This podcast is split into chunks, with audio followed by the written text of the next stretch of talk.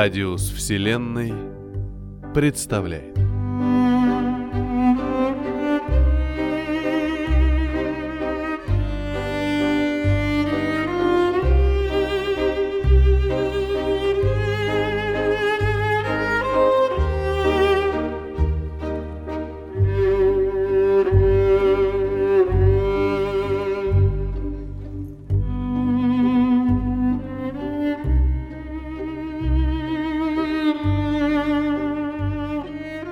Сергей Колобухин.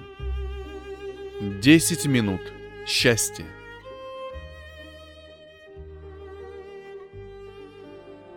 Стоя у окна теперь уже не моей хижины, я вижу, как они, волоча ноги, бредут от зева шахты к бараку, чтобы рухнуть там, не раздеваясь на нары, и получить свою порцию счастья.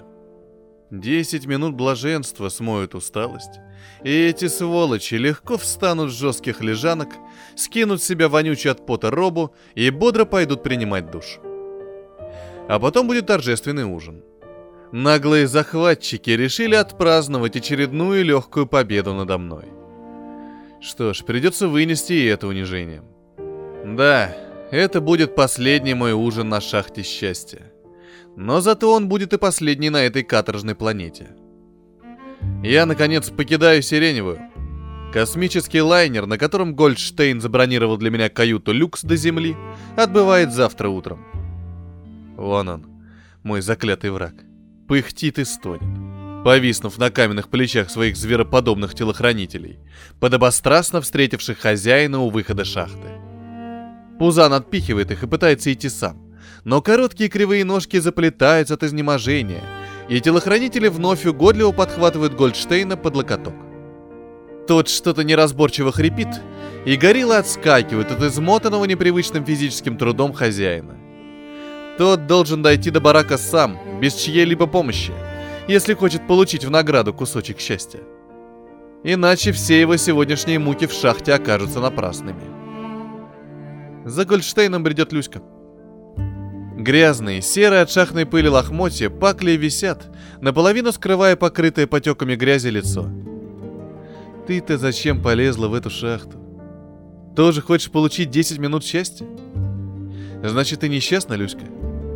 Имея практически все, о чем мечтала, ты несчастна?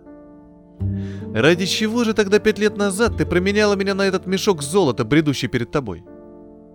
Да, у нас не было миллиардов Гольдштейна, у нас и дома-то своего не было.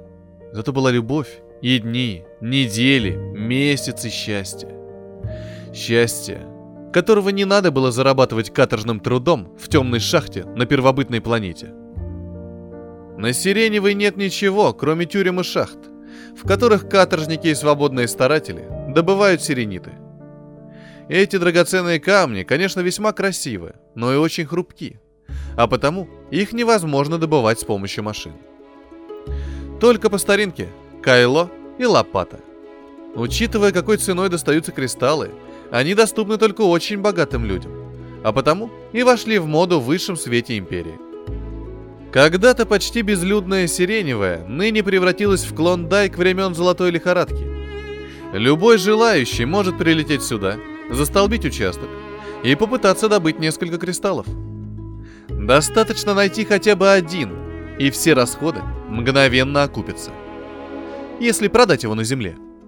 В этом-то и состоит основная проблема вольных старателей. Где та земля и как до нее добраться? И вчерашние вольные становятся вечными рабами ростовщиков, перекупщиков, лавочников, держателей султанов. Я бы никогда по доброй воле не попал сюда. Наше с Люськой счастье длилось менее года – Деньги. Проклятые деньги. Вернее, их отсутствие в достаточном для Люськи количестве. И однажды она ушла от меня к Роману Гольдштейну, этому уродливому рыжему коротышке. И мы остались с Аськой вдвоем. Люська бросила несчастное животное столь же безжалостно, как и меня. Безжалостно. А ведь Аська появилась в нашей однокомнатной квартирке. И именно благодаря Люськиной жалости – не знаю уж, какие опыты проводили над этим несчастным котенком. Аська была чуть жива, когда Люська, обливаясь слезами, притащила ее к нам домой. Животное списали и должны были уничтожить. К счастью, лаборатория занималась генетикой, а не какой-нибудь заразой вроде СПИДа или чумы. Поэтому никто особо не возражал, когда симпатичная лаборантка пожалела взять полудохлого котенка себе. Да, когда мы были счастливы, нам было жаль всех несчастных. И Аська выжила. Вон она, спит в моей койке. Беспородная трехцветная кошечка с умными янтарными глазками и пушистым бельчим хвостом. Пять лет назад мы провели множество счастливых минут втроем, играя с веревочкой, который привязывали в качестве мышки, клочок бумаги или ненужный лоскуток. Мы в ответе за тех, кого приручили, часто цитировала древнего автора Люська. Как деньги корежат людей. Пусть она разочаровалась во мне, но как можно было бросить Аську?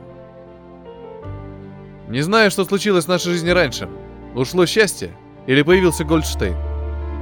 Скорее второе – Видимо, как только Люська поняла, что может иметь любые тряпки, это оказывается только для меня они тряпки. И украшения, обедать в лучших ресторанах, посещать концерты модных исполнителей, танцевать на великосветских балах, она другими глазами стала смотреть на наш рай в шалаше. И на меня с Аськой. Я долго и безуспешно пытался ее вернуть. Подкарауливал, звонил, унижался, угрожал – в конце концов, горилла Гольдштейна однажды ввалились в мою заросшую грязью и мусором берлогу, оторвали от бутылки дешевой водки, избили и бросили в багажник своей огромной машины. Очнулся я уже на борту лайнера, летящего сквозь космос к Сиреневой. На груди, под давно не стиранной рубашкой, я обнаружил теплый клубочек аськи. А потом были ломка похмелья, голод и холод, адский труд в шахтах Сиреневой. Тогда Гольдштейн не требовал с меня плату за билет. Ему было достаточно убрать меня с земли и из жизни Люськи. Другое дело теперь. Когда я стал владельцем единственной на Сиреневой шахты счастья. Когда слух обо мне и моей шахте разошелся по всем обитаемым мирам Империи, в мою жизнь вновь вошли Люська и Гольдштейн. И опять с единственной целью – все у меня отобрать. На Сиреневой множество шахт но только в моей. Главной добычей являются вовсе не кристаллы сиренита, а нечто другое. 10 минут безграничного счастья и покоя. Это обнаружилось совершенно случайно. Старик Джонсон подарил мне за год до своей смерти шахту. Кристаллов в ней почти не было, а те, что ему удавалось найти, были настолько мелкие, что он едва успевал расплачиваться с кредиторами. Махать кайлом в шахте старику было уже тяжело. И Джонсон отписал свой маленький участок и шахту мне, с условием, что найденные мною кристаллы сиренита после покрытия текущих расходов пойдут на оплату его возвращения на землю. Я, конечно, мог и сам застолбить себе какой-нибудь участок, но мне стало жаль старика, который был столь же одинок на этом свете, как и я. У него даже кошки не было. К тому же я знал, что путь на Землю для меня закрыт Гольдштейном. Так какая мне разница, в какой шахте горбатиться? Лишь бы была еда для нас с Аськой, да крыша над головой. Опять же, не надо строить жилье и приобретать инвентарь. И я согласился. Однажды Джонсон привел мне в шахту напарника. Новичка, только что прибывшего на Сиреневую. У парня, как и у меня недавно, ничего не было, кроме крепких рук. И он согласился месяц поработать только за еду и постель, пока не накопит шахтерского опыта. Махмуд был могуч, горяч и по-восточному нетерпелив. Он махал кайлом, как шашкой.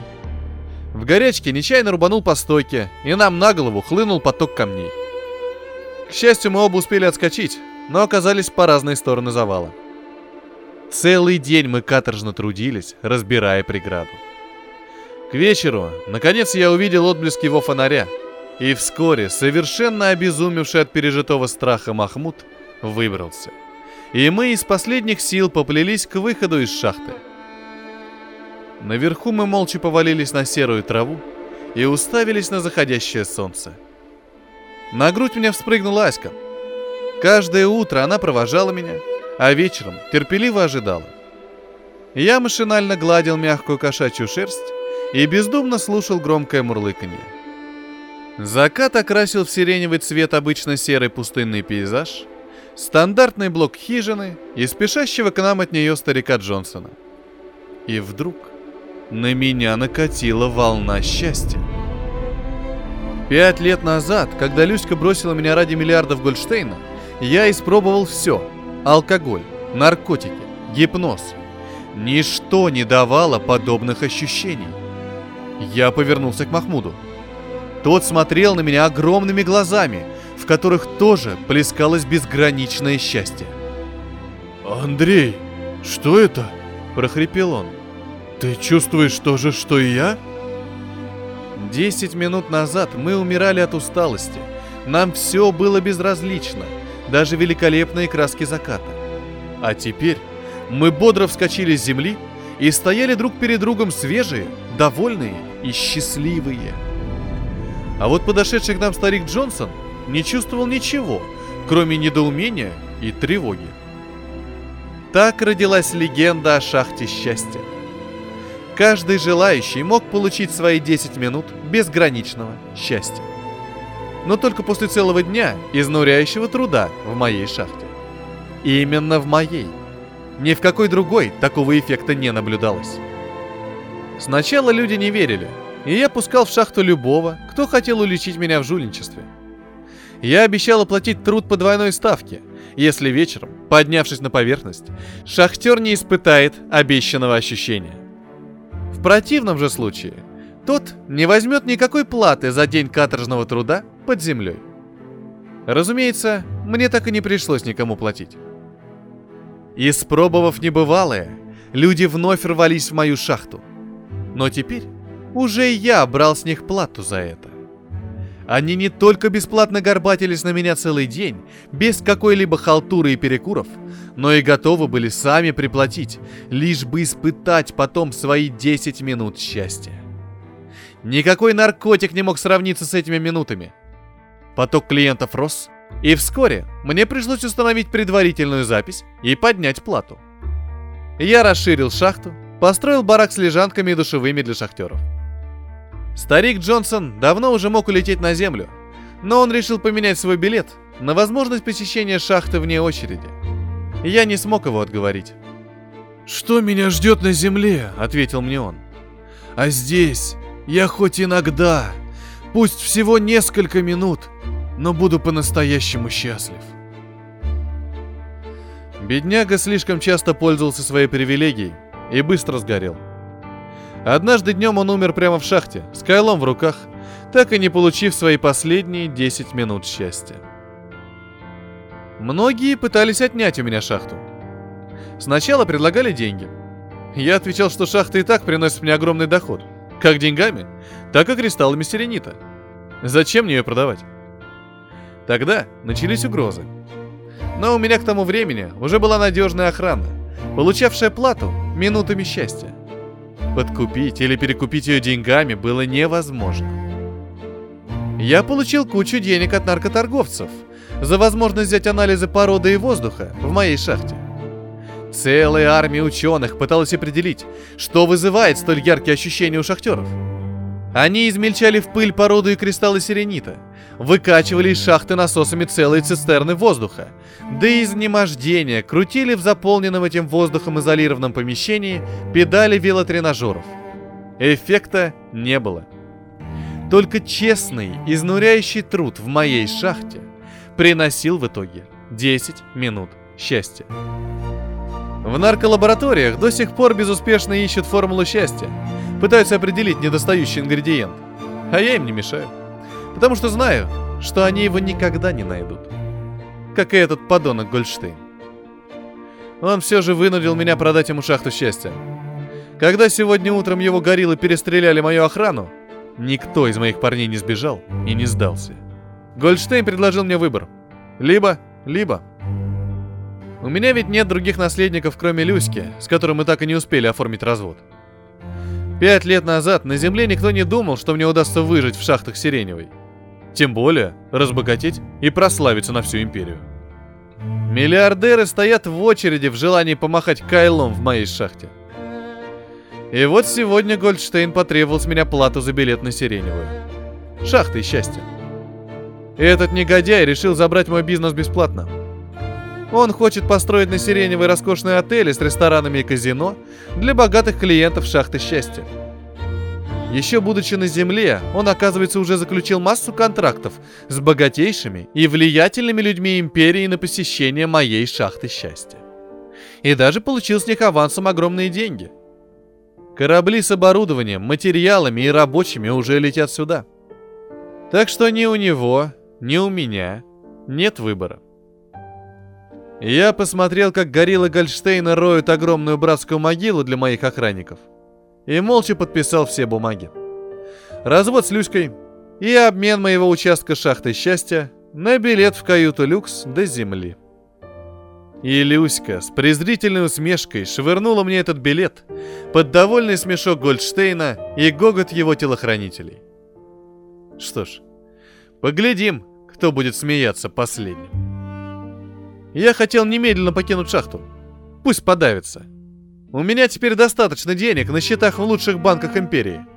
Но Люська, именно Люська, запретила меня отпускать. «Надо испытать наше приобретение», — сказала она Гольдштейну. «Вдруг действительно существует некий тайный ингредиент, о котором Андрей нам ничего не сказал. Пусть наши мальчики не спускают с него глаз и не подпускают к шахте. А мы с тобой, дорогой, будем первыми клиентами теперь уже нашей шахты счастья». И вот они вдвоем почти целый день махали кайлом под землей, истекая потом, глотая пыль и набивая кровавые мозоли на своих холеных руках. Лично вкалывали. Даже телохранители с собой не взяли. Значит, уверены в результате. Не желают бесплатно делиться счастьем. Видать, все их миллиарды не стоят 10 минут настоящего счастья. Я гляжу, как они из последних сил бредут шаркающей походкой тяжело больных людей и с облегчением падают на вонючие лежанки, от которых еще утром презрительно воротили носы, рассуждая о роскошных номерах и бассейнах. Они ждут свои заработанные 10 минут счастья. И если не получат их, то вместо каюты люкс меня ждет камера пыток. Что ж, Асюня, твой выход. Иди ко мне мой тайный ингредиент. Давай дадим напоследок этим выродкам рода человеческого 10 минут счастья. Они полностью расслабились и теперь готовы его ощутить. Я глажу мягкую шорстку, искалеченной генетическими экспериментами кошки. Она громко мурлычет у меня на коленях. И волны счастья плывут от нас все шире и шире.